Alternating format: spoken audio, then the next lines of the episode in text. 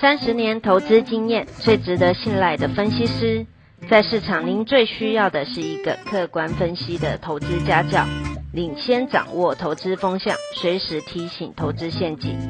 亲爱的粉丝朋友们，一定要记得要按订阅，并且开启小铃铛，才不会漏掉蔡总每一天对盘市精辟的解析哦。各位粉丝朋友，大家好，我是陈章，现在是礼拜五盘后的分析。今天大涨两百四十五点，攻上一万六千三百，周线也大涨两百三十五点。我觉得今天有两个原因，第一个呢，在拜登第一场的记者会之后，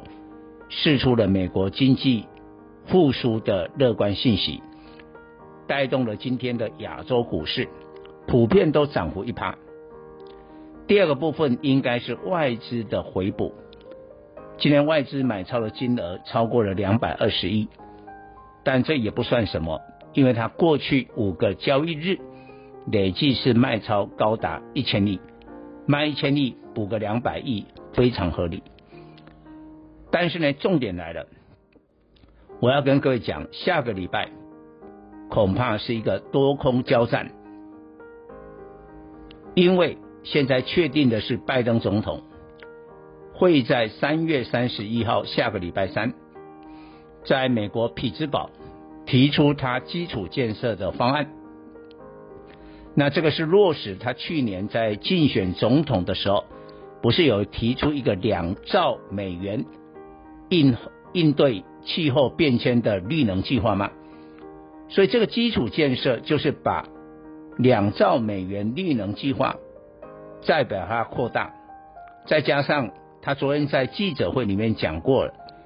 他说美国啊基础建设是全球排名只有十三名，哎，美国是最富有的国家，竟然基础建设只有十三名，那中国的投资是美国的三倍。而且他认为美国有百分之二十的高速公路路况很糟糕，然后呢，基有一千万的家庭家里的输水管就是水管，居然是有害人体的铅管，所以他认为要基础建设。但是这个基础建设呢，不是免费的午餐，必须要有人来。买单，因为这个规模可能会高达三到四兆美元。那美国因为新冠疫情已经三轮的纾困，累计也达到了五兆的这个美元。你这个会使得美国的债务一直在增加，会造成通货膨胀，然后甚至是金融的泡沫，因为这些资金可能会外溢到亚洲，外溢到我们台股来。所以呢，在推基础建设的同时，美国一定会加税，加谁的税？加企业的税，尤其科技业最受到影响，因为现在科技业的税率最低，缴公司的所得税从二十一趴提高到二十八趴，并且在海外也课税，这个科技业首当其冲。所以我认为下个礼拜的美国股市将会提前反应，科技业又会跌了。所以你 你不要看今天台湾的电子股大涨，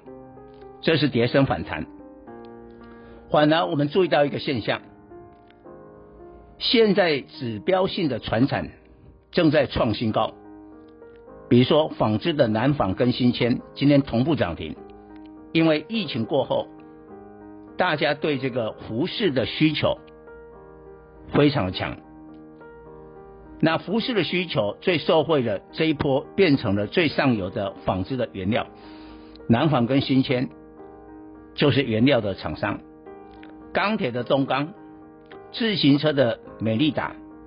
食品股的统一，金融股的国泰金，今天的股价都刷新了高点，反而。电子股创新高的不多，这跟以前完全不一样哦，完全不一样。所以大家要有一些这个敏感度。我建议大家，一旦拜登正正式提出了三兆或四兆美元的基础建设之后，把你啊，传产，尤其在原物料的比重要提高。以上报告。本公司与所推荐分析之个别有价证券无不当之财务利益关系。本节目资料仅供参考，投资人应独立判断、审慎评估并自负投资风险。